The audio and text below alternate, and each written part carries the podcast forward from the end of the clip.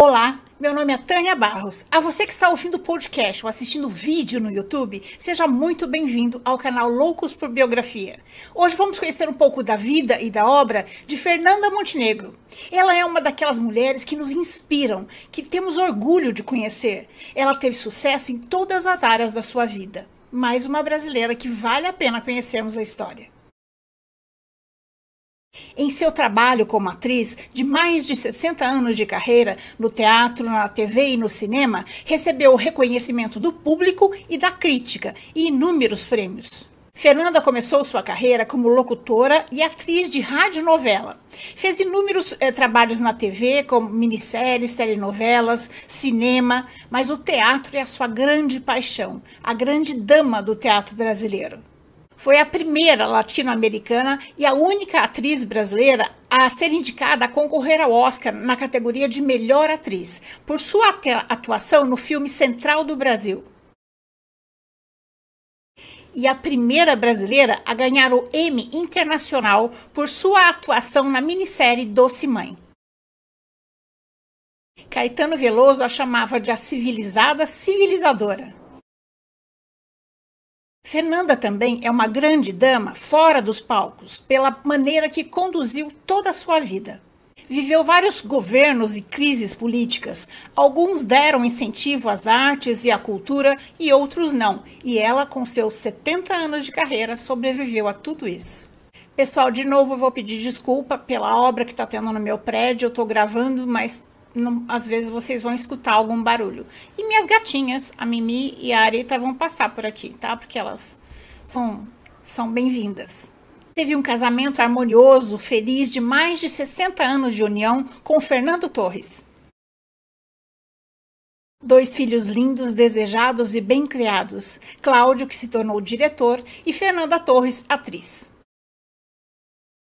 E os netos, que ela ama de paixão, Davi, Joaquim e Antônio.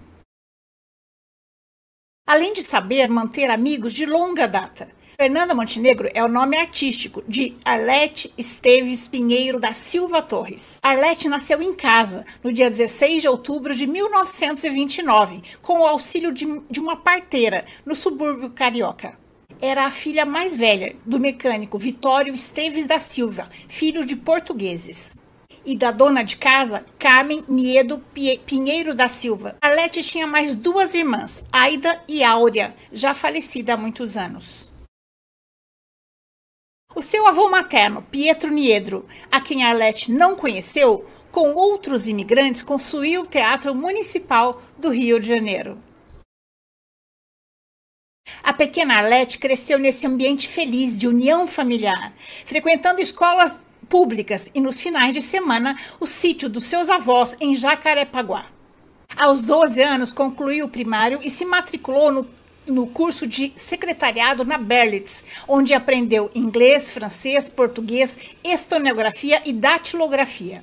Aos 15 anos, ela se inscreveu no concurso na Rádio MEC para ser locutora e venceu, fator decisivo para sua carreira. Ela permaneceu na Rádio MEC por 10 anos, inicialmente como locutora e depois como atriz de radionovela. Foi lá que ela adotou o nome artístico Fernanda Montenegro.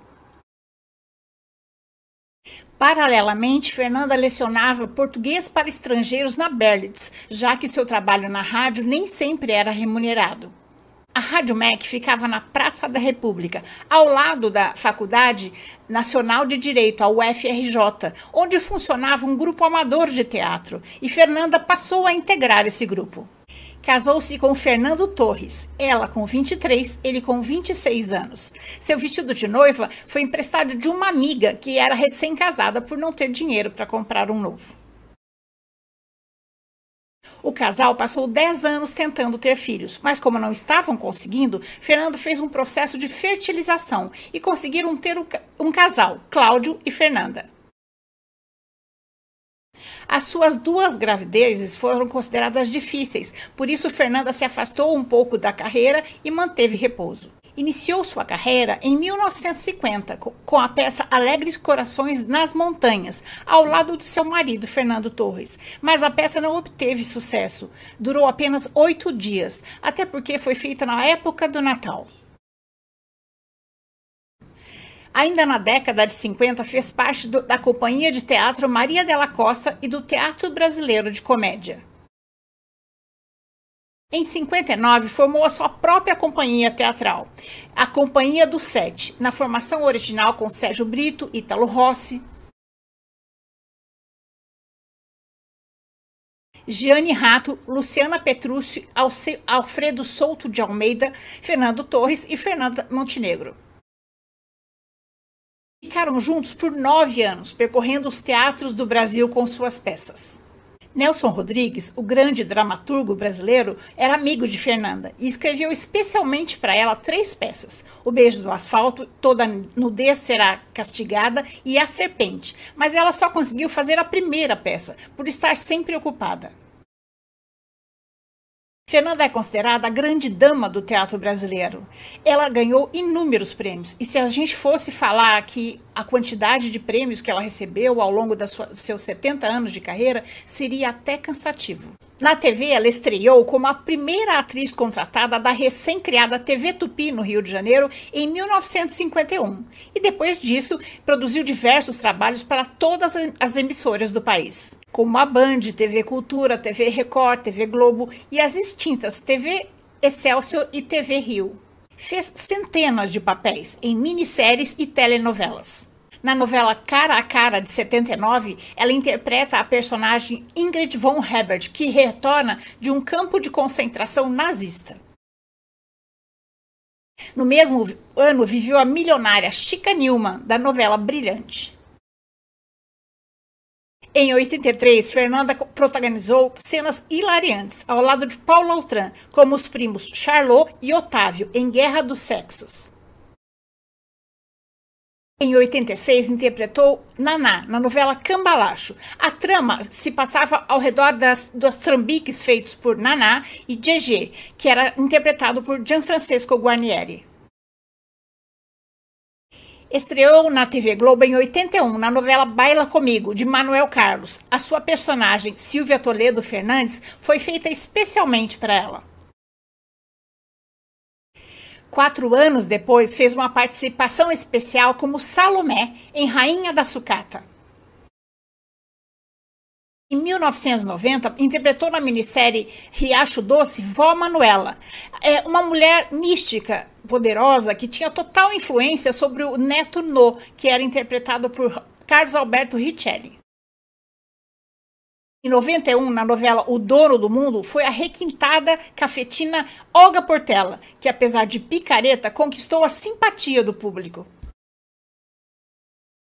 Dois anos depois, apresentou uma atuação marcante como Jacutinga, uma dona de um bordel no interior da Bahia, na, na primeira fase da novela Renascer. Em 97, protagonizou Zaza, uma mulher idealista que procura uma solução para a vida medíocre dos seus sete filhos e, ao mesmo tempo, tirar do papel o seu avião atômico e provar que não é louca quando diz que ela é a filha de Santos Dumont. Em 99, interpretou Nossa Senhora na minissérie O Alto da Compadecida, da peça premiada de Ariano Suassuna. No ano seguinte, a peça se tornou um filme. Em 2006, brilhou como Bia Falcão na novela belíssima A Matriarca da Família Assunção. Nessa novela, ela prendeu a atenção do público até o capítulo final, onde, é, ao invés de, de, receber a tão esperada punição do público, ela acabou numa suíte em Paris com o jovem Mateus, interpretado por Cauã Raymond. Em 2010, interpretou a protagonista Beth em Passione. Em 2012, protagonizou o último episódio da minissérie As Brasileiras, como a decadente artista Mari Torres. E no especial de final de ano com Doce Mãe, onde fazia o papel principal de Dona Picucha. Por esse papel, foi premiada com o Emmy Internacional como melhor atriz. Em 2013, deu vida a Candinha no remake de Saramandaia. Na novela Babilônia, viveu o papel da advogada bem-sucedida homossexual Teresa, que tinha um, um, relacionamento sério com Stella, vivido por Natalia Timber. O beijo das duas senhoras, é, para comemorar que finalmente o casamento gay estava sendo liberado no Brasil, causou grande polêmica. Em O Outro Lado do Paraíso vive como a mística Dona Mercedes, uma mulher simples e generosa. Em 2019, atuou na novela Dias Felizes como a matriarca de uma família de matadores de aluguel do interior do Espírito Santo. Em 2005, interpretou a madrasta na premiada minissérie Hoje é Dia de Maria. Sua estreia no cinema foi em 1964, com a tragédia A Falecida de Nelson Rodrigues. Eles não usam black tie de 1980. Em 1999, com sua brilhante atuação em Central do Brasil de Walter Salles, foi a primeira atriz brasileira a ser indicada para receber o Oscar como, na categoria de melhor atriz.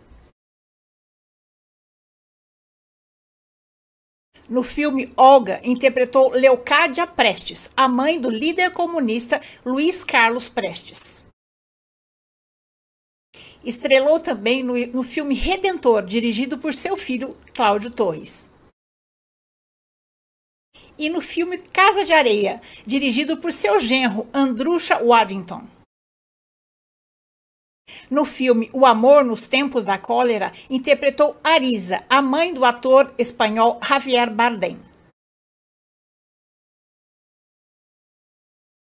Fernanda Montenegro é, sem dúvida, a maior atriz brasileira.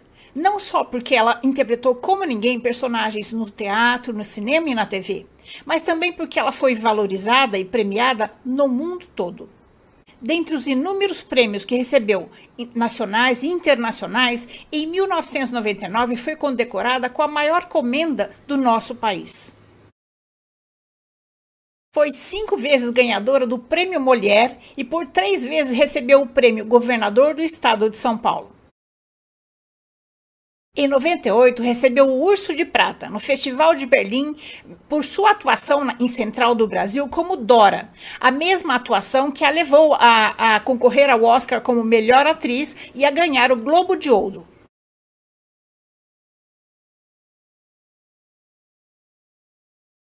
Foi duas vezes convidada para assumir o Ministério da Cultura nos governos dos presidentes José Sarney e Itamar Franco, mas recusou ambas as ofertas por não querer deixar os palcos.